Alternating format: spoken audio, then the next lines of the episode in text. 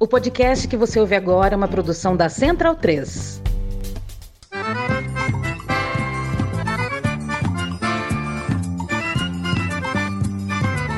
Começa agora com Gil Luiz Mendes, o seu podcast de futebol nordestino. É o Baião de Dois, aqui na Central 3. Então vai já pra sala que hoje tem Baião de Dois.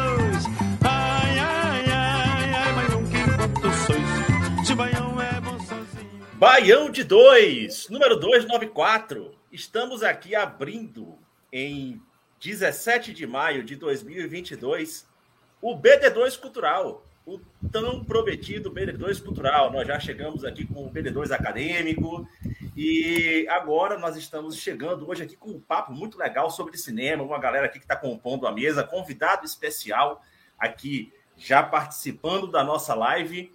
É, mas primeiro eu vou começar aqui apresentando, fazendo as honras da casa, a quem já está aqui com a gente toda semana. Grande Maurício Targino, boa noite, Targino. Você que foi o grande homem que sugeriu a pauta desse programa no programa passado, né? E hoje a gente está aqui abrindo o BD2 Cultural com a sua sugestão.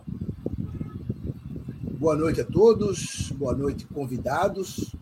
Né, que quem já leu a legenda já sabe quem são os convidados, então deixe de se apresentarem, né? Feliz pra caralho de ter emplacado essa pauta aqui e, e muito mais por é, pelo motivo né, da pauta, pelo lançamento, um lançamento aguardado por uma década e meia, né? Finalmente aconteceu e é, acabou sendo até surpreendente, pelo menos para mim. Eu.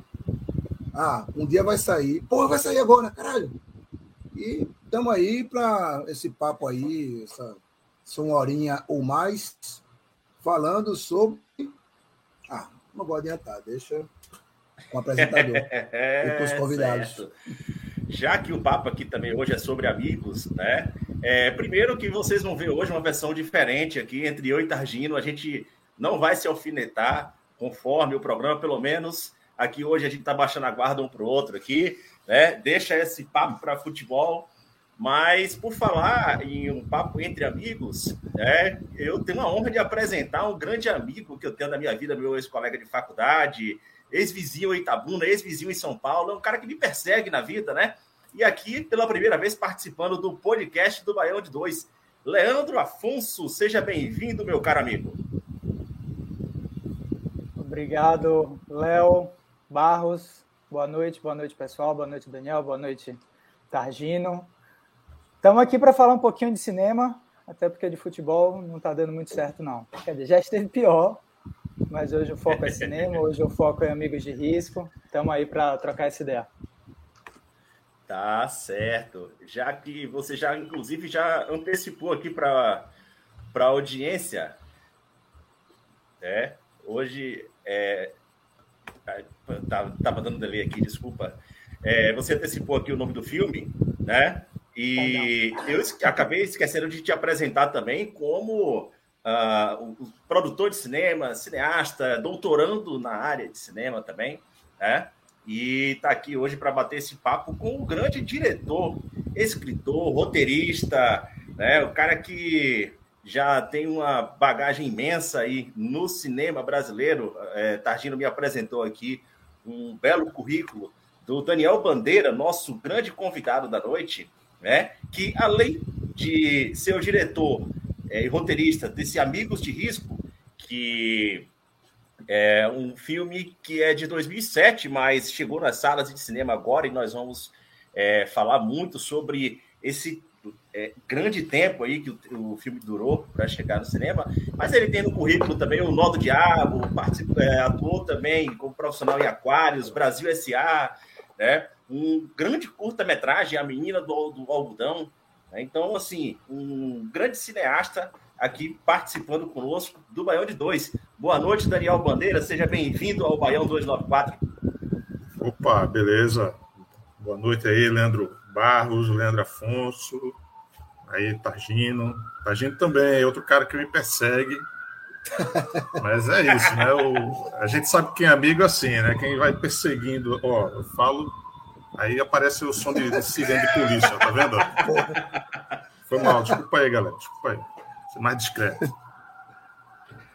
Ah, certo. Atenção ao É, vivo. Exatamente, né? O, esse pessoal, Daniel, é, é- é parente australiano, né? Tipo bumerangue. A gente joga lá pra casa do caralho e quando vê já vai bater perto do pé da gente de novo, né? É Leandro Afonso e Maurício, Maurício Targin nessa dupla. né? Mas antes da gente entrar aqui um pouco na pauta do nosso programa, aqui já anunciando para os nossos amigos que, que vão acompanhar aqui o programa no podcast do Baião de Dois, né? Você pode ter todas as informações sobre o Baião de Dois nas mídias sociais, arroba Baião Podcast, é, no Twitter e no Instagram. Nós estamos para chegar em outras redes também, por enquanto eu não vou dar o spoiler, mas tem esse mês ainda de maio, tem rede nova social do Baião de 2 que vai estrear, né? É, você pode também colaborar com o Baião de 2 primeiro através do apoia.se barra central 3. Você colabora não só com o Baião de 2, mas com todos os podcasts da casa da Central 3, uma produtora independente que depende muito da colaboração aí dos ouvintes para que a gente consiga seguir aqui produzindo muito conteúdo e conteúdos legais como esse aqui que nós estamos trazendo para você hoje. tá? E você pode também colaborar diretamente com o Baião de 2 através do Pix baiãopodcast.gmail.com. A cada 10 reais, sua chance de ganhar um prêmio aumenta, né? Agora nós acabamos de sortear a bola da final da Copa do Nordeste e essa semana, é, minto, a bola da final do, do Campeonato Maranhense, desculpa.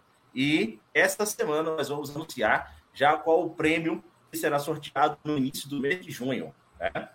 Nós já completaremos também 300 episódios do Baião de 2. Está chegando perto, hein?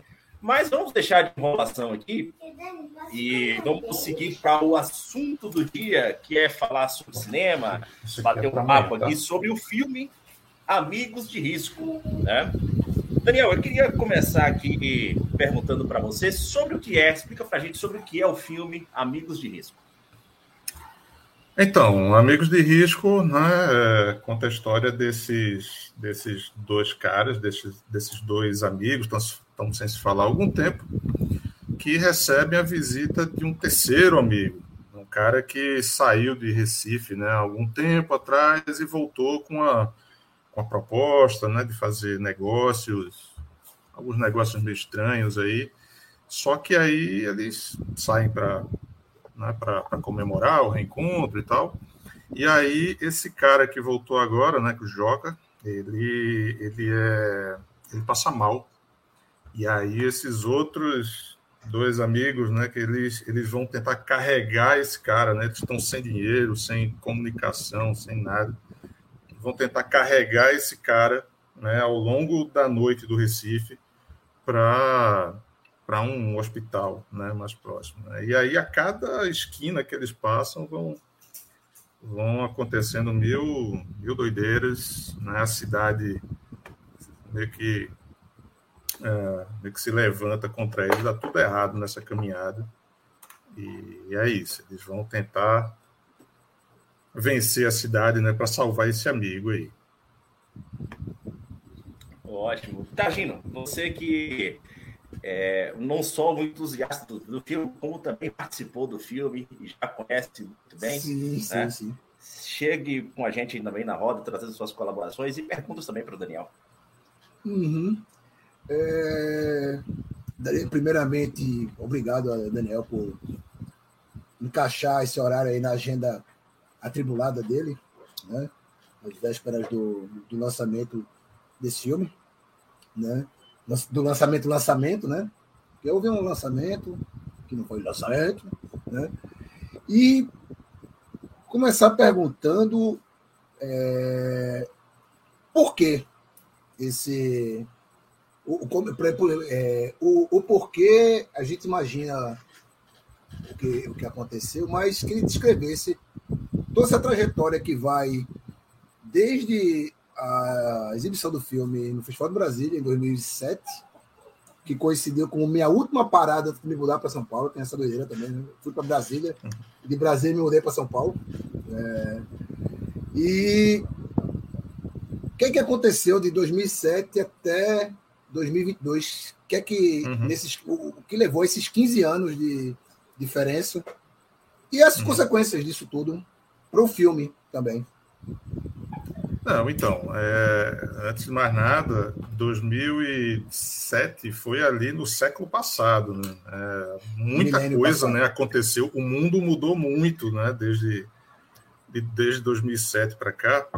E aí, naquela época, era mais ou menos assim: é, o filme que você fazia não era filme se você não exibisse, ah, se você não tivesse uma cópia em 35 milímetros né, do, do seu filme, não era cinema.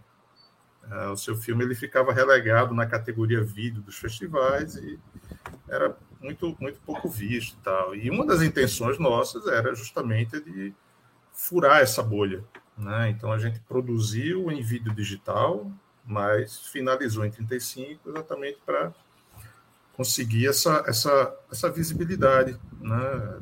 Para ter essa escuta do filme. E só que essa cópia em 35 milímetros, né, para os novinhos de hoje que não, não sabem mais ou menos como era, essas cópias em 35, elas, elas, o, o nosso filme ele pesava 18 quilos. Então, para você sair carregando aquelas rolos de filme né, e tal, você tinha que sair transportando 18 quilos para lá e para cá. Eh, e aí aconteceu de eu despachar a bagagem né, pro, essa bagagem, o filme, né, no avião que me levou até São Paulo, para a Mostra Internacional de São Paulo. Era o último festival do circuito de festivais que a gente precisava cumprir antes de lançar né, o filme comercialmente, e foi aí que se deu o extravio. Né? Então, de lá para cá, começa então uma. um, um bate e volta, né, ligando, né, para a companhia, e aí onde é que está, tá, cada ligação eles iam aumentando o raio de, de, procura deles e tal, e aí acho que um ano e meio depois, não, ok, foi, agora a gente entra com ação, a gente não, eu saí completamente endividado do filme, e aí a gente entra com ação justamente para poder reaver, né, poder fazer uma nova cópia. E aí a gente entrou na ação, e aí na ação a gente, né, mais anos e anos, a gente ganha na primeira instância, depois segunda instância, anos e anos e anos. Durante esse tempo todo, os cinemas deixaram de exibir cópias em 35 milímetros, né, passou a ser tudo digital. E o padrão né, de, de, de exibição, qualidade técnica mudou. Então, finalmente, quando a gente uh, atinge um acordo uh, em 2000 e quanto? 2004, se não me engano. Não, minto. Não, 4 não, 2014, 14. se não me engano. 14. É, então eu, eu, eu, confesso que eu não sabia o que fazer com o filme. Eu cheguei a remasterizar o filme, o filme ele passou a ser digital, mas eu não sabia o que fazer com o filme, qual era a praça, quem, quem ainda estaria interessado nesse filme. E, e, eu fui ficando realmente muito noiado, assim, sabe, de ter feito uma promessa, né, para esses meus amigos, né, e não saber exatamente o que fazer com o filme. Então entra é, Kika Latashi e Lívia de Mello, elas são da Vilarejo, e aí elas é, se propuseram a botar o filme no edital né, de distribuição aqui em, em Pernambuco. A gente ganhou, e aí, com esses recursos, né, descontado também o tempo da pandemia e tal, a gente finalmente traz essa. se alia né, a inquieta que faz a distribuição do filme e finalmente o filme chega aí. É... Resumindo, é isso. Bom resumo. É, pois é, mas é isso, né? Eu, eu fiquei. Eu fiquei é, uma, é, uma, é uma caminhada pessoal muito espinhosa, assim. Eu gosto do filme, mas ele chega uma hora que eu não, não, sei o quanto ele é relevante e tal, mas sim, ele continua muito muito atual. Assim. Ele, ele é um filme que toda vez que parece que vai morrer, acontece alguma coisa que ele aparece de novo e as pessoas lembram e ele me dá uns três tapas na cara e ok, beleza, agora vai. E agora realmente está tá indo de verdade. É, é muito doido que eu vi esse filme quatro vezes, duas lá em Brasília, no, na exibição do festival e numa, numa reprise que teve, e duas vezes na Mostra Internacional lá de São Paulo, no ano seguinte, 2008. Não, vi, vi uma vez na Mostra de São Paulo, e depois vi contigo em 2010, 2011, lá no do Centro Cultural Banco do Brasil, lá no centro, em São Paulo. Ou seja, eu vi o filme quatro vezes no cinema e nunca vi em Recife. Né? Ele passou no Janela 2014, 2016, acho que 2014, né? Ele passou lá no Sim. Janela, mas eu não, não fui. E assim, eu não uhum. vi esse filme em Recife, é um filme que é um filme que transpira, vomita, é... chora Recife, né, cara? É, é, é... Para quem nunca foi a Recife, a Recife fora dos pontos turísticos, aquele filme ali é, digamos, a porta de entrada. Porta de entrada para o é... É verdade, sim. Agora sim, ele chora Recife porque Recife é o que estava na frente da câmera da gente, mas eu acho que qualquer é. pessoa né, do, do Brasil que ah, já se meteu na roubada de madrugada, vai para quebrada, vai para o rolê, tem aquela dificuldade para voltar para casa, sabe? Então, acho que todo mundo já teve por aí, todo mundo já experimentou uma dessa. A quebrada é no centro da cidade, mas você mora no subúrbio, sabe? É, onde, onde a gente passou, sabe? Sempre tem alguém que, caralho, meu irmão, me vi demais aqui, sabe? É. Assim, sem falar o... no pessoal que tem o, o, os amigos, os amigos fuleiros, né? Os amigos que Sim. lhe colocam Sim. na, na roubada, né? Então, os amigos fuleiros do mal. Pois Leandro, é, o filme foi feito há 15 anos, na, nada mudou muito de lá para cá, não, em relação é, a isso. Não. Exatamente. É, é, pois é. Léo Afonso, chega mais na conversa. Chega aí. Vamos lá. É, talvez depois eu, volte um pouquinho para essa trajetória, mas como você já respondeu um pouco em cima do que Targino perguntou, eu vou para um outro lugar. É, na sua, na sua trajetória como editor, você editou Menina do Algodão, Vinho, Vinho Verde, de Kleber, Mensana Incorporação e Ateliê da Rua Brum, de Juliano Dornelles, os dois ligados a Bacurau, né, esse, esse grande fenômeno. Mas você também trabalhou com Marcelo Pedroso em Brasil S.A. e, inclusive, com é, o pessoal da Paraíba, Ian e Ramon, no O Nó do Diabo, e Gabriel Martins também. Inclusive, eu adoro, e eu não sabia que você era editor desse filme, eu adoro Noite Amarela, que é da, da trupe também, dirigido por Ramon e acho que produzido por Ian. Eu trago esse. É, mas não fui eu que montei o Noite Amarela, não, tá? É, é sim, só, sim, sim. Só o Nó do Diabo. Pronto. Sim. Mas eu achei interessante que eu não sabia que havia esse diálogo com esse com essa com essa galera de lá da Paraíba. Mas a minha é. pergunta é a seguinte: para quem eventualmente não não conhece ainda o seu trabalho como diretor e conhece esses nomes, e aí não só Juliano e Kleber, claro, que são mais mais conhecidos, mas também eh, Ian e Ramon, que vão para um suspense e horror um pouquinho diferente do que eh, Bacurau vai, e também um pouquinho diferente até do Mensana Incorporação, aí para falar de um uhum. curta uhum. que eu lembro que eu vi aqui em Salvador, adoro também. Então a minha pergunta é, em que você você pode dizer que o Amigos de Risco dialoga com esses nomes, com essas obras aí, seja se aproximando, seja se distanciando. Para quem conhece e quer imaginar um pouco uh, de que caminho o seu filme segue. Uhum. Então, a gente brincava lá na, na Símil Filmes, né, que, que a produtora minha, de Marcelo, de Juliano, a gente costumava ter a, a ala do documentário e a ala do, da ficção. Né? Da ficção a gente seguia. A ficção era, era mais eu e Juliano, a gente produziu menos, uh, e a gente era muito ligado a um cinema de gênero, cinema policial, né? o cinema de horror, de suspense sistema do, dos códigos, né? Do, do, dos códigos mais reconhecíveis, enquanto que é, Targino também fazia parte dessa, dessa, dessa trupe. Né?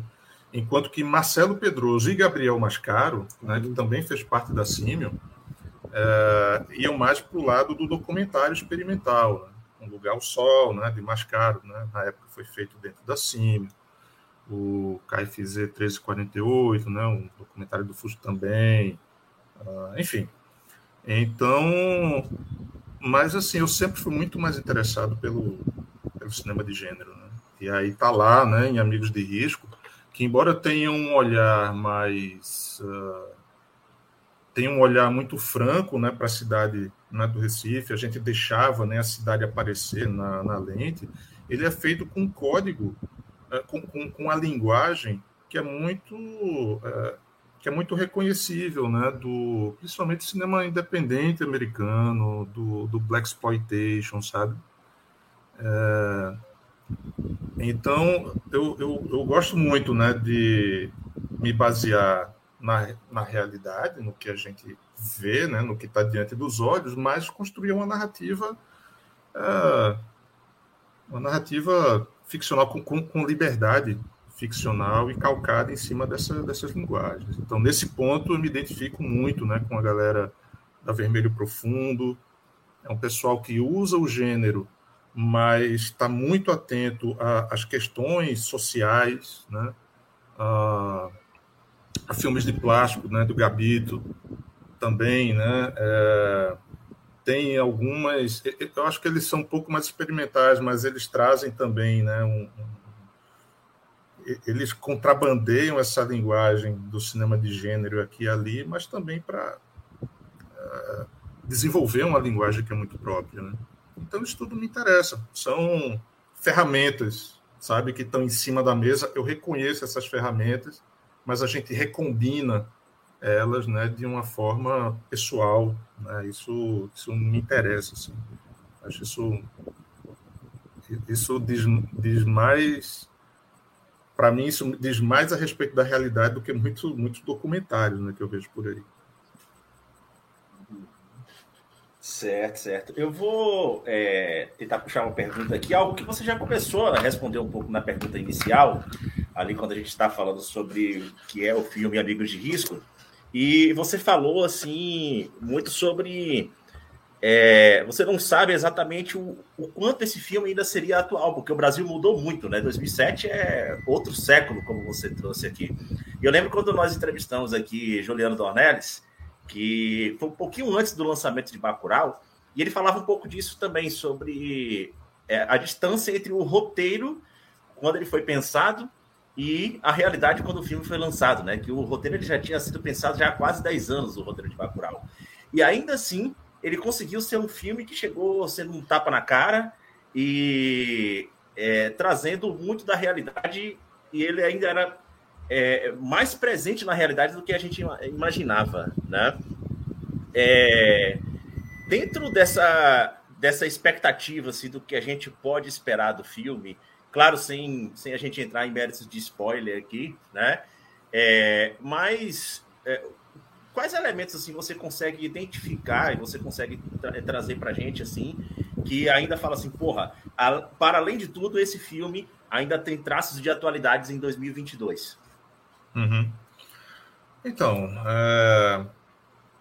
o mundo, o mundo e o Brasil e as cidades do Brasil ah, vamos ficar no Brasil só por enquanto. São lugares muito hostis são lugares onde, onde a violência de classe também ela é muito é, é cada ano mais evidente, né? Já era muito evidente, né? Quando a gente filmou em 2005, é, quando a gente estava se inteirando ainda, né, dos questões, formando ainda, né, nosso pensamento, ficando mais atento ao que estava acontecendo.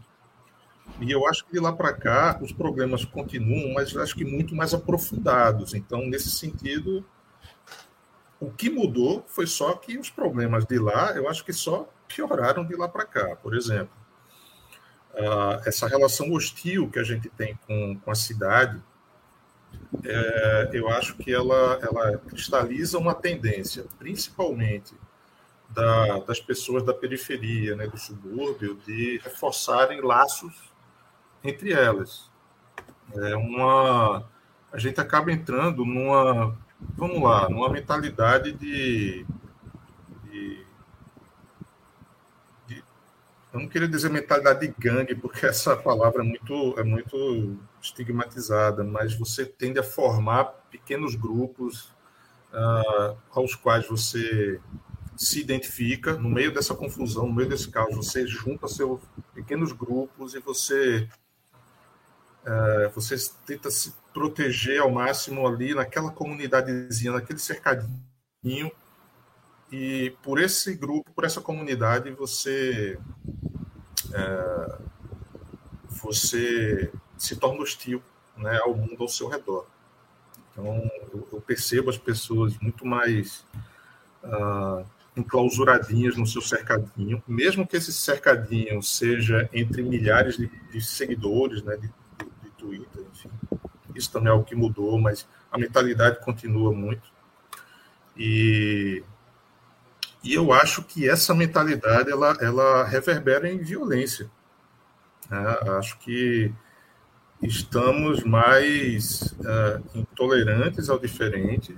Acho que é um, é um momento de inflexão onde a gente onde a gente ainda está tentando entender que lugar é esse que a gente está no mundo, se a gente, quais são as pessoas que a gente não deve escutar, porque isso também ajuda a entender o que a gente é, as coisas que a gente nega, eu acho que ajudam a gente a, a, a se, a se colocar no mundo. E, e é isso. Contra o diferente, eu vou, vou me proteger, eu vou agredir, eu vou negar. Né? Então, diante desse, desse, desse estado de coisas, então eu tendo a proteger meus amigos, mesmo que isso me machuque, mesmo que isso me coloque em risco, né? mesmo que eu precise machucar, enganar as pessoas, sabe? Pedir ajuda é muito difícil. Uh, só complementando aqui, eu acho que outra coisa muito interessante é sobre o papel do homem, sabe? Principalmente dessa, de uma certa masculinidade é, que é forjada dentro dessas comunidades periféricas, dentro do subúrbio. Né? O que é, que é ser homem, sabe? Nessa, nessa comunidade. Essa, essa mentalidade de gangue, ela, ela é muito que reverbera nas, na, na, na, que reverbera inclusive nessa mentalidade de, de quase milícia mesmo, sabe, de, de grupos que agem uh, eh, para construir a sua própria realidade, sabe? Eu acho que isso tem muito de uma crise de masculinidade, que eu acho que o filme pegou, eu acho que a gente não não tinha uma ideia muito clara do que era na época, mas eu acho que se cristalizou muito bem, assim, junto com a partir do, do a partir dos conflitos né, que foram aumentando, uh, dos ativismos né, que foram ganhando espaço, uh, eu, eu entendi que a gente. Eu entendi que o filme pegou, assim, sabe? Essa, essa crise de masculinidade, essa solidão, sabe? Que, que faz com que a gente tente se proteger de tudo e de todos, mas entre nossos amigos pode tudo, sabe? Desculpa, galera. Não, vai embora. por aí. Pode, pode falar à vontade aqui, a gente tem tempo à vontade ainda. Pra... Imagina, imagina. Tá, Ele vai editar Leandro mesmo, então tá tranquilo. Foi mal, foi mal. Não, vai ficar tranquilo. Não, é, eu estava eu tava viajando aqui no seguinte, né, o filme foi rodado em 2005 e naquela época não existia Twitter, Smartphone era uma coisa de outro mundo. Não existia Pix, não existia Uber. Né? Que é, são coisas que. Digamos que o, o, o roteiro. Vamos, vamos pensar aqui loucamente um, um remake atualizado de Amigos de Risco em 2022 ia dar um nozinho para fazer, viu? O motorista uhum. ia, ia, ter que arrumar umas soluções ali. Porra, ninguém tem um celular para chamar um Uber, tá ligado? que três amigos fuleiros do caralho que não tem um celular para chamar um Uber, né? Mas, enfim, Daniel, é... Agora, puxando mais para tua experiência pessoal, voltando para tua experiência pessoal do filme, né? Depois de, de, de 2007 para cá, né, 15 anos, né, porrada de coisa aconteceu, muita coisa mudou no mundo, na tua vida também, né? Temos contato, se não estava tão próximo, pelo menos por tabela, a gente vai sabendo o que é está acontecendo, né? É... é uma coisa, já que você está gostando de elocubrar sobre as coisas, o que o, o Daniel de 2022 diria para o Daniel de 2004, 2005, quando resolveu transformar o roteiro de curta-metragem, que era no risco era um curta-metragem, você esticou para fazer um longa e rodar com a grana de um, orçamento de um curta.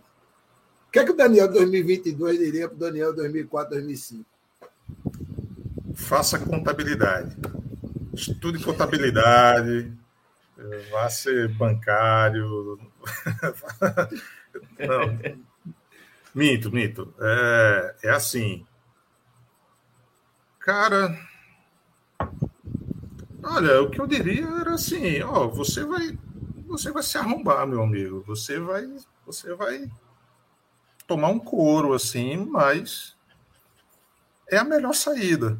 Quando eu penso sabe, na, em, em, como, em como a vida seria, não sei, fazendo outra coisa, eu, não sei. Eu acho que fazer cinema, fazer arte, assim, mesmo nessas condições, assim, é, é, no meu caso, pelo menos, seria uma vida muito, muito solitária. Vale lembrar o seguinte: Amigos de Risco ele deveria ter sido produzido como um curta-metragem. Se isso não aconteceu, foi porque eu tinha justamente amigos que também estavam nessa vibe do cinema da época. Eles, muitos deles voltaram da experiência de outros sets, principalmente do set do cinema Aspirinas e Urubus. Então, Juliano, Pedro Sotero, é, pois é. Gabriel, é, né? Gabriel Mascaro também.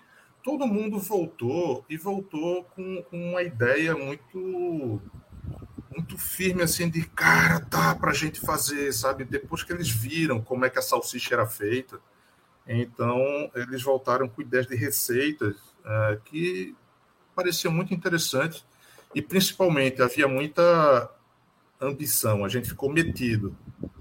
E eu acho que você só consegue coisas na vida quando você realmente fica metido, assim, sabe? Quando você fica convencido, sabe? Então, por mais que tenha custado toda essa experiência né, do, do, do de Risco, né, por mais difícil que tenha sido e tal, cara, não, não, faria nada diferente, não. E ainda tem outro filme, o segundo longa, inclusive, eu quase que lanço antes do primeiro, né? Mas o segundo longa tá, tá virando esquina aí. E eu não teria feito realmente se não tivesse estabelecido esses laços, entendeu? Então é muito importante que você, que você continue. Mas você precisa saber que você vai entrar num mundo, inclusive dentro do mundo do cinema, onde você, se não fizer as coisas sob um certo padrão, então você vai sofrer um, um, preconceito tal que pode fazer você achar que o problema é seu, que você é que não tem talento, que você é que não sabe fazer as coisas, sabe? Então, ok, isso eu diria para o meu eu de antigamente, sabe? Você vai achar que o problema é seu, mas não é. Você tem seus problemas, mas não confunda as coisas. Sabe?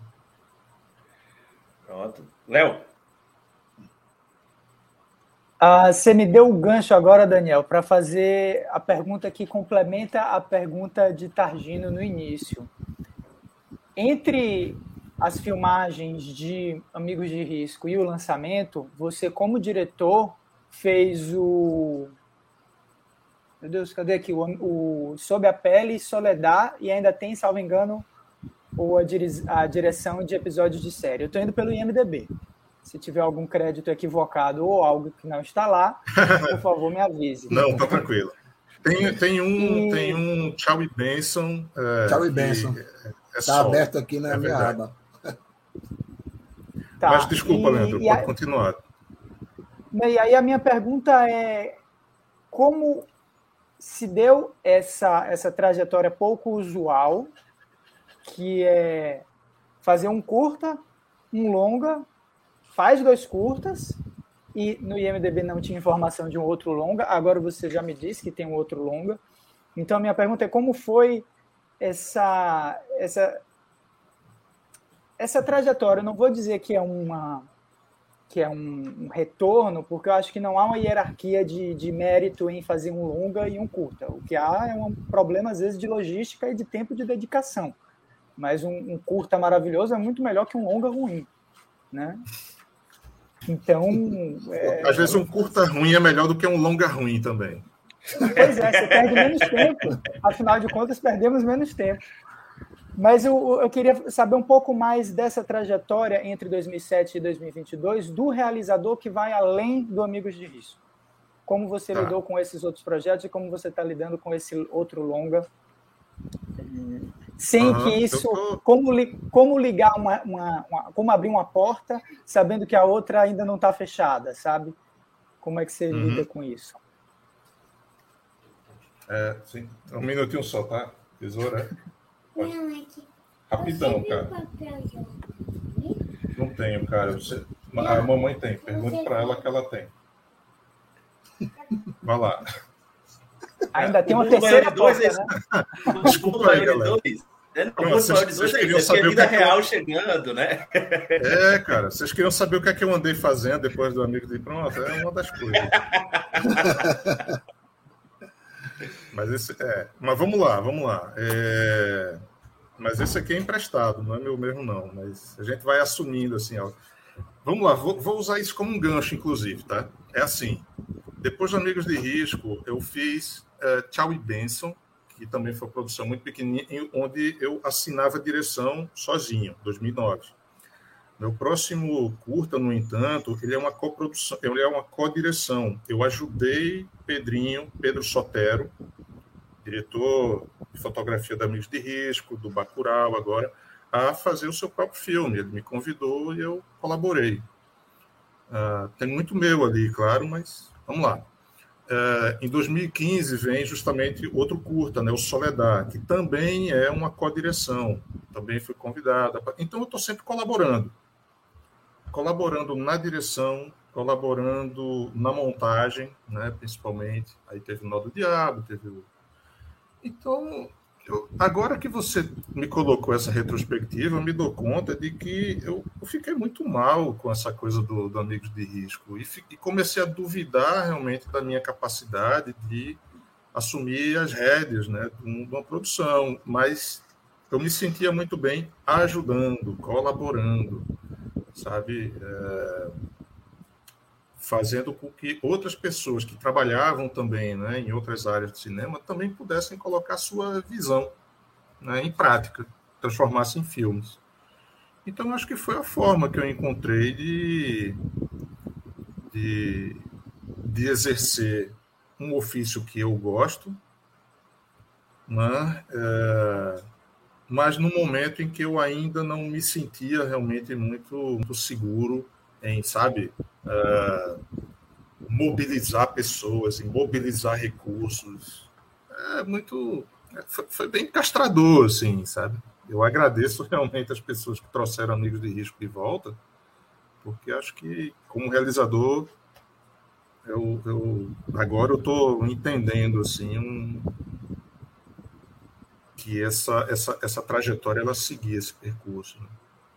Profundo, né? Mas acho que foi isso. É, faz parte. É, é, nós temos aqui uma pergunta do, uma pergunta do Alexandre Cavani, que é o. Oh, que beleza. Acompanhando. Né? Xandinho chegou. E querendo saber se pô, você massa. tem ainda contato com os atores do filme. E ele complementa que fora o Irandir, que a gente já sabe onde está, né? onde estão os outros atores que acompanham o elenco do filme. Então, é, Rodrigo Risla, eu sei que ele uh, se mudou para Goiânia, o filme inclusive vai passar lá também. É, Rodrigo Risla está em Goiânia. É, Paulo Dias, ele, ele logo depois, eu adoro contar essa história. Logo depois do filme, ele se tornou delegado né, de polícia. É, ele e, e, e, a história fica melhor ainda. Ele, ele se ele agora está no DHPP, né, delegado de homicídios, e há pouco tempo atrás ele fez o treinamento de Irandi. Eles se reencontraram. Porque Irandi fez o, o, fim de festa, né? Irandi fez o fim de festa, que ele fazia um detetive e tal, ele foi ter treinamento e tal, e aí calhou de, de se reencontrar Paulo, com o Paulo Dias, que, que fez o treinamento dele. Né? Muito boa história, né? É. Bom, Essa eu tô sabendo agora. Black, né? É, eu também, eu soube agora também, agora há pouco, com o Paulinho. E, e tem Júnior Black, né? Júnior Black é o cara que. O, o homem é inenarrável, né? Ele nunca, nunca sumiu de vista lá no Bacurau, né? Ele é um queridão, assim, né? Da música e, e da nossa que, galera inclusive, inclusive já fez um programa aqui com a gente, já. Grande Júnior Black. Já fez Olha aí. também, também. Olha, já esteve aqui também. Cara, Black, Black ele, ele fazia narração. Black, Black, ele fazia narração do, do, do, do jogos de FIFA da galera. Então a galera tava lá jogando FIFA, ele narrava o jogo. Era a melhor parte da jogatina, assim. Um cara que... inesgotável. Queridão. Tá, o Xandinho, Xandinho tava lá. Xandinho foi narrado por ele. Esse cara que fez a pergunta aí foi narrado por ele. Xandinho não chegou a estar no, no filme, não, né? Xandinho chegou a estar no, na figuração. Né? Acho ele está na figuração, né? Acho que está na figuração. Recife inteira está na figuração, cara. Recife inteira na figuração, exato. Acho que vai até a cena onde eu apareço, acho que ele, que ele tá. Na cena que aparece lá de fora do ambiente, né? Exatamente. Quem quiser, tá descobre. Quem, quiser, quem assiste o filme para descobrir quem tá por lá. Quem, quem quiser ver Tadinho recém-nascido, praticamente. É. Recém-nascido. Não, não. Eu tava, eu tava mais lixão, velho. Eu tava bem lixão mesmo, velho. Tava Tava, tava pesado. É. Ô, Daniel, tem previsão desse filme passar aqui em São Paulo? Já, vocês já falaram que ele já passou aqui já há algum tempo atrás, né? Mas agora tem previsão de passar de novo? Tem, tem sim. Ele, eu, eu, acho que ele vai passar aí no IMS. Uh, vai passar no IMS em Moreira junho. Salles. Junho. Exatamente. E aí, uh, se não me engano, no dia 1 de junho ele está aí. Ah, ótimo, tá Lança... pertinho então. Lançamento normal, tá lançamento é, comercial mesmo? O... Comercial, faz parte do, do né? É, pois é. Porque, porra, eu, já, eu já, eu já ia reclamar. Falei, porra, eu tô aqui entrevistando o diretor do filme, tô falando sobre o filme e o filme não vai passar aqui em São Paulo, porra. É, é sacanagem. Fuleiragem, né? não, pois é. Não, é, é, todo trouxa. O filme, um acha que o filme ia passar em São Paulo, eu achei que eu nunca ia ver esse filme em Recife, tá ligado? Depois tu vê quatro vezes em outros lugares. Que, Não, que, é. que, bom, que bom, que bom que demorou, mas, mas saiu. E, Daniel, é, eu, eu, eu sei do que, do que se trata esse segundo longa aí, né? E sei, inclusive, que a, que a ideia surgiu, se brincar, na época do, do Amigos de Risco. Tá procurando coisa aqui. Quem, Peraí, tá para quem, quem não está acompanhando, para quem está pegando só pelo podcast e não está vendo pela live, né? É, agora a gente está misturando aqui o Baião de Kids também, né? É, Baião de tá. Kids. Baião de Kids já entrando aqui, de supetão na live, fazendo coisas que criança devem fazer, atrapalhar os adultos. Cara, né? exatamente. Isso é obrigação é. Criança, é, da criança. Né? Temos uma masterclass. Nesse sentido, nesse sentido, é uma masterclass. Mas é. Mó queridão aqui, mó queridão. Só que Daniel não sabe disso, é, Daniel não sabe disso, mas num dos episódios aqui, a gente estava gravando, e por, por acaso eu estava no, no quadro é, do lado de Bruna, que é uma colega nossa lá do Conselho do Baiano de Dois, e o filho dela entrou no quarto, e como o enquadramento dela estava parecido com o meu, eu olhei achando que era o Lênin entrando. Então, o filho dentro, no quarto, assim, eu, eu olho também, sabe? Ficou Meio bizarro na live isso, mas. Olha, a gente está tá falando um pouco né, sobre essa coisa da, da pandemia, né, um pouco antes de, de entrar no ar. E, cara, Sim. honestamente, eu acho que eu nunca, eu nunca me senti tão, tão próximo, nunca senti a comunicação tão próxima quanto nesse, nesses momentos de. quanto essas interações via live, via uh, essas comunicações online, sabe? Então, eu estou aqui falando com vocês e vejo o que é que tem no no, quais são os livros que tem na sua estante. Eu começo a, sabe, começa a desenhar um pouco melhor essa, essa comunicação. Eu não acho. Eu acho que a gente tem um, uma oportunidade interessante nesse tipo de comunicação, né, que surgiu de, diante de uma diversidade tão grande, né? Eu gosto disso ainda. Mas desculpa, estou tergiversando. Não, Não, tranquilo. As crianças, né, também aparecendo. Sim, É, sim. Ah, você tem filho? Você tem filho, né? 15 anos depois, meu irmão, que criança é essa que está aí, sabe? É, interessante, é interessante. O Lucas Sarmento, ele complementou minha pergunta aqui, querendo saber quais os locais para assistir o filme em Salvador. Né? E Putz, aproveita Lucas, a também, gente se, se você já tiver também alguma agenda de outro, outros locais do Nordeste que venha passar, já que a nossa audiência é majoritariamente do Nordeste. Ah, pois é, cara. Então, deixa eu, deixa eu abrir aqui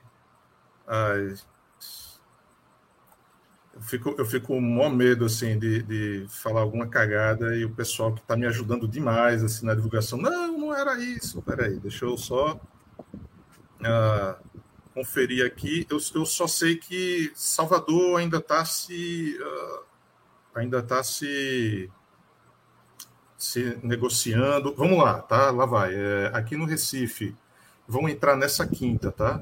Entra no Cinema São Luís, Cinema do Museu, Cinema da Fundação Derby, lá em Maceió, no Cinearte Pajuçara, lá em Goiânia, no Cine Cultura Goiás, em Palmas, no Cine Cultural Palmas, lá em Manaus, no Casarão de Ideias, Ah, vai ter também no Cine Pajeú, no Cine Vitória de Aracaju ah, e lá no Dragão do Mar, né, lá no, em Fortaleza. Aí em junho vai entrar IMS São Paulo e Rio e lá no Cine Bancários em Porto Alegre. E é isso aí. Ah, infelizmente, eu tô louco para entrar em Salvador. Eu acho que Salvador vai, vai entrar Vai abraçar, vai abraçar. viu? também muito.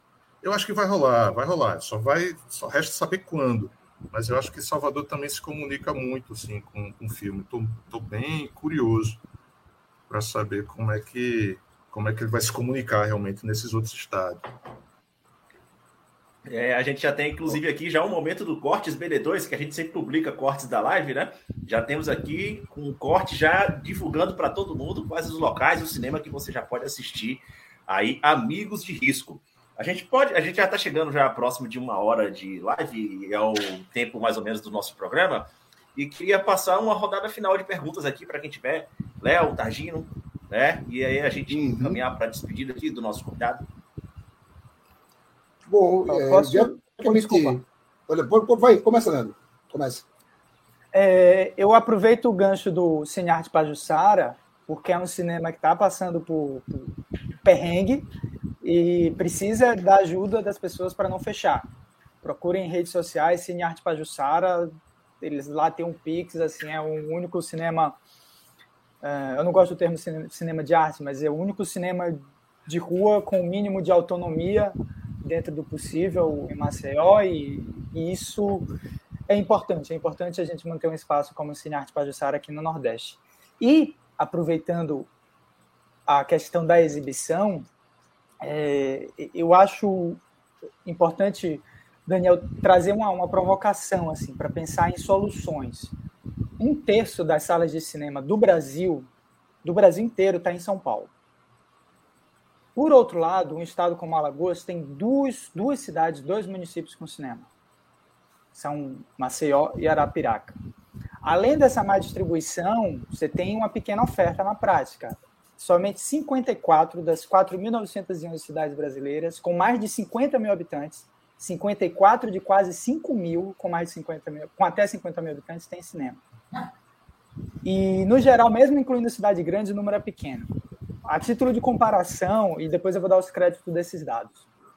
O Brasil tem, em média, uma sala de cinema a cada 65 mil habitantes.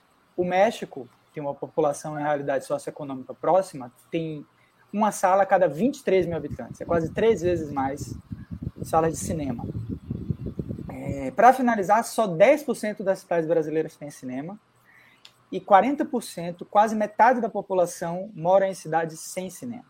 Aqui eu peguei informações de Mailson Honorato na Gazeta de Alagoas, Gabriela César no G1 e o UOL Entretenimento. A minha pergunta é: o que é que você acha que pode ser feito? E aí eu falo de seu filme, claro, mas também uh, de filmes que não têm uma grande distribuidora por trás. Assim, o que é que a gente pode fazer para que o filme seja visto em lugares onde não há o cinema ou em lugares que tem uma sala a gente pode levar, enfim.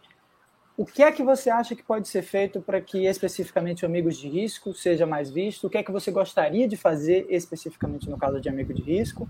E o que é que você acha que pode ser feito para que mais pessoas possam ter contato com mais filmes? Fora do pois cinema é. também, né? Pensando uhum. que uma uhum. solução seria vamos criar mais sala de cinema, né? Mas não é tão simples ah, assim. O que é que você acha que pode fazer? Não. Então, é... Isso, esse, essa é uma luta que tem, que tem várias frentes, né? Então, ok, mais salas de cinema. Concordo que sejam. É, eu acho que é um ponto válido. Agora, eu acho que não, eu acho que não adianta muita, muita sala de cinema se, se, se, a própria, se a própria atividade cultural. Vamos lá. Se, se a própria cultura não é estimulada, se a própria cultura não é explorada, e se dentro da, da, cultura, o cinema em si, enquanto atividade, ela também não é, é estimulada. Né? Então, é, eu acho que isso não acontece. A arena onde essa batalha acontece não acontece específico, não é especificamente no, no parque exibidor. É, eu acho que está, eu acho que está nas escolas, está nas universidades. Em relação a amigos de risco, é, enfim, é, é, essa é uma pequena parte dessa luta. Mas uh, uh, hoje, inclusive, entrei em contato com alguns colegas, professores e coordenadores de curso, para levar né, o, o filme para exibição e, e, debate né, em, em, em faculdade, em universidades. É, eu acho que eu acho que além, é, além do parque exibidor, acho que são espaços de formação como esse, né, do, das universidades. Acho que a, a cultura ela precisa estar mais presente e ser mais discutida. Ah, nossa, difícil isso. A gente passa também por definições de políticas públicas né, que, que favoreçam né, a, a, o fazer cultural, que favoreça artistas. A gente está vindo de uma. É, um minuto só, eu vou, eu vou continuar falando, mas preciso abrir a porta aqui. Pode ficar à vontade. Pode ir. Desculpa, gente, minha, minha, minha cachorrinha aqui está precisando sair. É, então, a gente está. Vamos lá, vamos, deixa eu só recapitular. Essa luta ela acontece no Parque Exibidor, essa luta acontece nos espaços de formação, lá na, na, nas universidades. Essa luta acontece no, no, no ambiente político, né, na definição de políticas públicas. Acontece, uh, acontece no, nos, nos gabinetes de vereador, nos gabinetes de deputados federais. Acontece uh, acontece na sua própria casa. Né? É, é, essa, essa definição de políticas públicas, ela também envolve a, a, a relação de, de produtoras, de streamings, né? de plataformas de streamings, uh, enfim, né? do, da fiscalização, do, do financiamento de projetos, sabe? É algo que é tão, é tão complexo é o que envolve tantas atividades, envolve tanto, tantos âmbitos. Por outro lado, é, com tantas frentes abertas, eu acho que é possível sim, cada qual encontrar o seu caminho para uh, atuar positivamente sobre, sobre isso, sabe? sobre essa sobre a difusão, sobre a valorização da cultura. Vá ao cinema, é, converse com seus amigos, cobre dos seus, dos seus deputados. Uh, tudo isso acaba ajudando, ajudando de alguma maneira a estabelecer um ambiente que seja favorável ao desempenho da cultura e do cinema como uma atividade uh, não só comercial, econômica, econômica, mas como atividade cotidiana, que, faz que faça parte do seu dia a dia, sabe? que faça parte da, da formação dos seus filhos, sabe?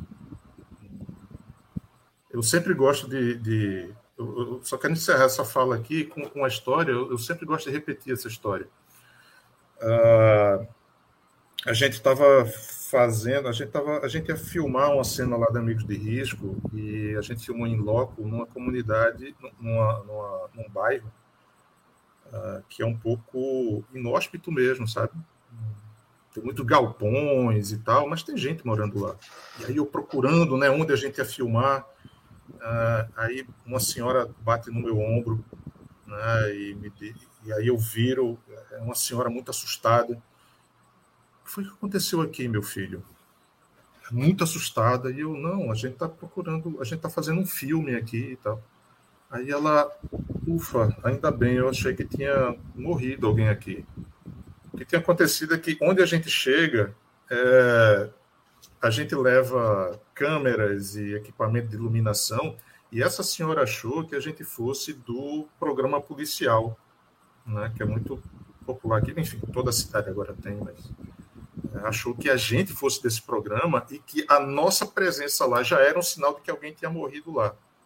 A presença da câmera, a presença do audiovisual para essas pessoas significa isso, está muito relacionado a essa ideia né, de, de, de realidade, de, do lugar onde eu vivo. Não é um lugar onde eu crio a minha história, onde eu posso inventar uma narrativa, onde eu posso manipular onde eu, onde, onde eu posso contar uma história do meu jeito.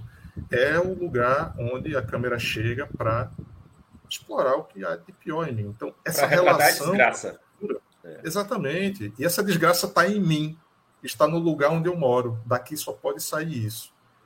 Então, essa relação que a gente tem com a cultura, ela também se reflete no, no, no, no baixo interesse eu vou falar aqui genericamente, né? No, no, num baixo interesse que, que num baixo interesse no, no cinema uh, nacional, no cinema alternativo, como é, é nacional, vou dizer assim, uh, num, num estigma né, desse, desse cinema que a gente que retrata, assim, sabe, o que a gente vive, o lugar onde a gente vive.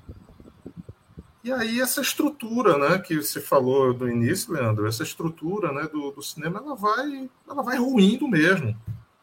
Qualquer, porque o que eu quero consumir do cinema, eu quero que esteja relacionado a qualquer coisa menos aquilo que, que menos aquilo que eu vivo.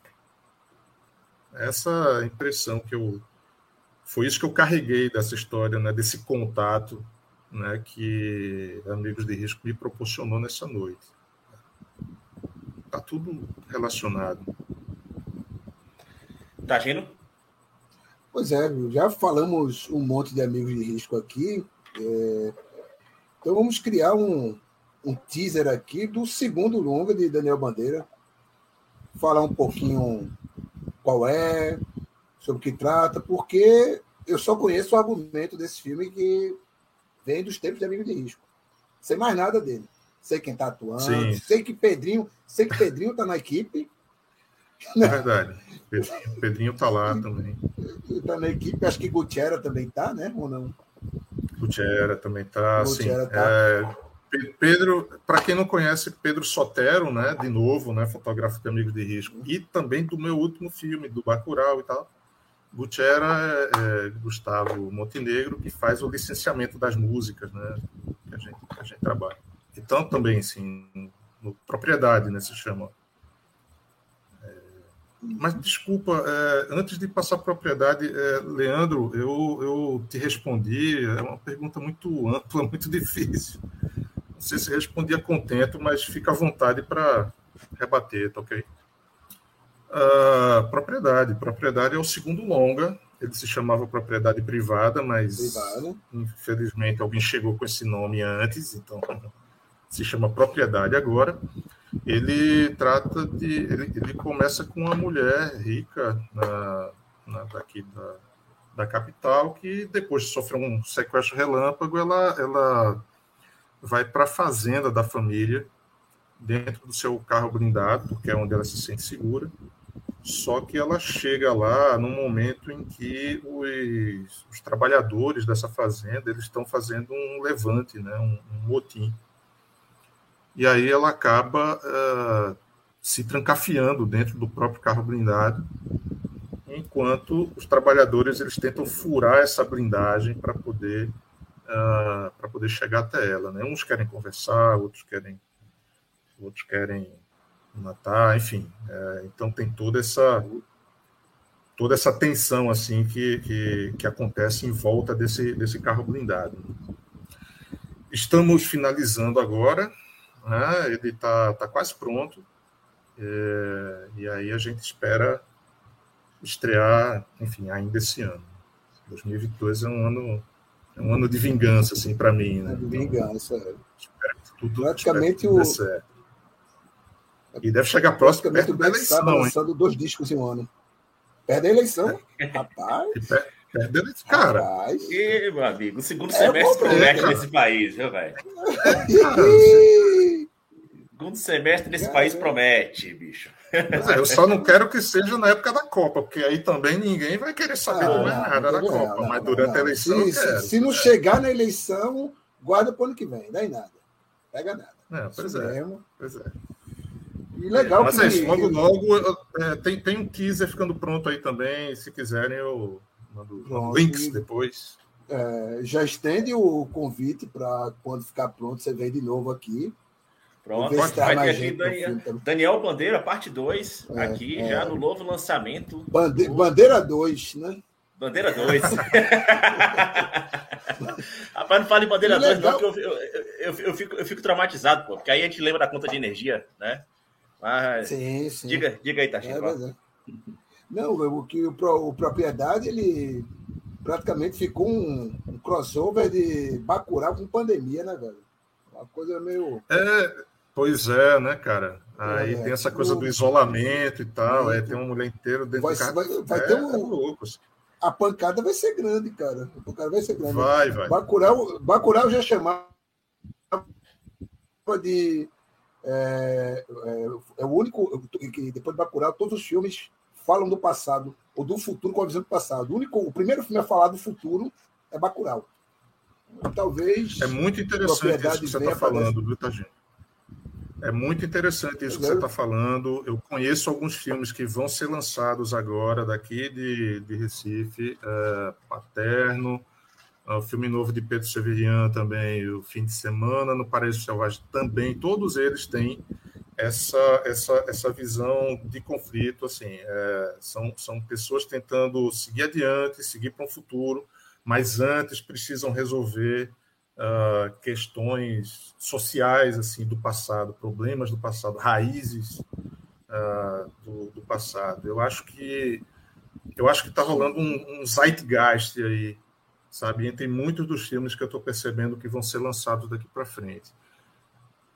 Escrevam o que eu digo. Esse ano, esse esse período, essa era, a era Bolsonaro, eu acho que está gerando produtos de muito de muito rancor, filmes de muita raiva, filmes de muita potência e filmes dispostos a, a rever a, rever condições históricas que trouxeram a gente até aqui. Vocês vão ver. Isso é um período bem, bem intenso. Sim, sim. Isso já vinha aos poucos se refletindo na, na literatura, né? Muita gente tentando explicar através da literatura como foi que a gente chegou até esse caos que a gente está vivendo. E o cinema também, agora já trazendo, acho que traz uma luz até mais profunda para a gente levar para é, é. a galera, para a discussão né, sobre que não dá para você entender o que foi, o que é, o que foi não, o que é esse desgoverno desgraçado, fascista, né, sem entender os caminhos que nós traçamos para chegar até aqui, né, enquanto sociedade. Pois é. Ele não chegou de graça. Leandro, eu vou te falar uma coisa. Eu assisto muito Globo News, assim, eu, eu assisto para sofrer, assim, porque o, o, o tom é sempre de meu Deus, sabe? Aquela surpresa assim, meu Deus, será que é possível? Todo dia é isso, né? Todo dia é uma doideira diferente. Meu Deus, o que é que está acontecendo? Cara, você olhar um pouquinho a história do Brasil, você vai ver que não há nada de novo acontecendo. Assim, Nada, novi- nada, grande nada, novidade é que está virando um, tá virando uma parada institucional, né? Então é só isso, mas É, exatamente. Assim, Enfim, na, na hora de, é um na hora de papo, é um abraçar, na hora, na hora de abraçar um segundo turno ali em 2014, que chega aquele bando de fascista para ser o antipetismo e tal, ninguém pensou nisso, né? Ninguém pensou que a gente podia chegar nesse, 2000 nessa desgraça, né? 2014 é um bom ano, mas tem antes e antes ainda tem bases muito profundas, sabe? E Exatamente. eu acho, eu acho ótimo que esse conflito esteja, que a gente esteja desencavando essas raízes. Tô, animado, na verdade, com isso, com esse cacete. Certo. Então, vai rolar aí. E aí, isso é o que a gente vai muito ver, então, em 2022. E a gente tem essa expectativa para a sala de cinema. E com o BD2 Cultural, que nós inauguramos hoje aqui, essa mais um braço do Baião de Dois, e nós vamos começar também a, a tratar aqui no, sempre com convidados, com pautas fora do futebol, porque gente aguenta futebol o tempo inteiro, especialmente quando a gente está na segunda divisão. Aliás, uma bancada inteira aqui da segunda divisão, né? Pelo menos da parte do Baião de Dois. bancada inteira, É. né? Segunda divisão. Assim, É, Daniel também é segunda divisão. Exatamente. Daniel, Daniel é, é, é náutico, esporte? É, Não, Esporte, respeita o só Daniel. pô. esporte. esporte, esporte. Então, então pronto. É É só segunda também. divisão, papo, segunda divisão, Bahia esporte de um lado, né? Então já está tudo definido aqui. Daniel, obrigado pela sua presença, pela sua disponibilidade. Tá? Foi uma, uma aula que nós tivemos aqui, não só sobre amigos de mas também sobre produção cinematográfica, certo? E os desafios que nós encontramos também para a produção cinematográfica no Brasil. Tá? Muito obrigado. Seja bem-vindo mais vezes aqui no Bate-Papo. Eu, eu que agradeço demais, demais aí, Leandro, Barros, o Afonso, o Targino também. Sensacional, cara. Adorei vocês aí, adorei esse espaço. Tamo às ordens aí, tá ok? Ok. É, é, a gente tem aqui outro membro Participaçãozinha especial da, da bancada. Ah. Oh, Baiano, o Baiano Kids quem Leão, grande Leão. Por mim, é, por mim, pode botar mais uma hora aí de conversa que vai, vai, vai embora. Esse, ah, esse aqui vai. É. Já comeu agora, vamos tratar de banhos e dormidas, né? Você tem que dar um banho aí da, da sua cria. Já faça logo a sua pedida aqui. Pois é, agradecer de novo a Daniel por esse ter aceitado o convite, por esse papo massa aqui, por revê-lo, né? Que acho que eu não encontro Daniel pessoalmente desde 2014, né? E vou ver, vou reencontrá-lo quinta-feira agora. E também vai marcar o meu reencontro com a sala de cinema, né? Que desde Jojo Rabbit, que eu não vejo um filme no cinema, aí volto para assistir um filme que eu já vi quatro vezes. Mas vai ser do caralho, velho. Vai ser muito bom. E vocês, recifenses, vão partir de quinta-feira no São Luís, no cinema da Fundação, no cinema do museu. Quinta-feira, a partir das sete e meia, sessão com seguida de debate com Daniel e com presença maciça da equipe do filme, todos gordos, velhos, carecas e mais feios do que na época, né? Com raras exceções. E Paulo é Dias isso. não, Paulo Dias está mais forte. Paulo Dias é mais forte, né? Paulo, É, Paulo já dava indícios de que. tá mais forte. Pa- Paulo e o, o elenco já dava indícios de que melhoraria, né? A equipe técnica ali, tirando, Não, aí- tirando produção e elenco, e a, e a preparadora de elenco também, né? Grande Amanda, um beijo é. para ela, melhoraram. E deixar um abraço aqui para o nosso amigo Marcelo Pedroso, que é aniversário dele hoje, né? Falamos dele no programa. E é isso. Já está vendo aqui que o negócio está caótico aqui, tá? Ah! Abraço a todos. Tchau, Leandro. Tchau, Daniel. Tchau, Leandro. Tchau, tchau. E aproveitando aqui para me despedir também do meu grande amigo Leandro Afonso Guimarães, querido Afonso, professor, né, também produtor de cinema. Tá? Grande abraço e muito obrigado pela sua disponibilidade e sua estreia como participação aqui no podcast do Bahia de Dois, porque da live você já fez parte. Obrigado, Léo Barros. Obrigado, Daniel, pela troca, pela conversa. Sucesso ao Amigos de Risco, que eu possa vê-lo em breve aqui em Salvador. Obrigado, Targino. Um abraço. Até a próxima. É isso, galera. Até o próximo Baião de Dois e até a semana que vem. Tchau, tchau.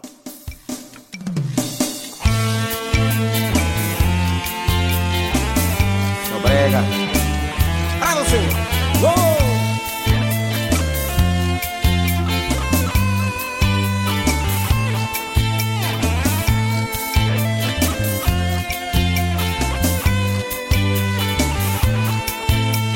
Faço de mim o que quero, o que quero em mim. Faço às vezes uma boa, mas também faço algumas ruins.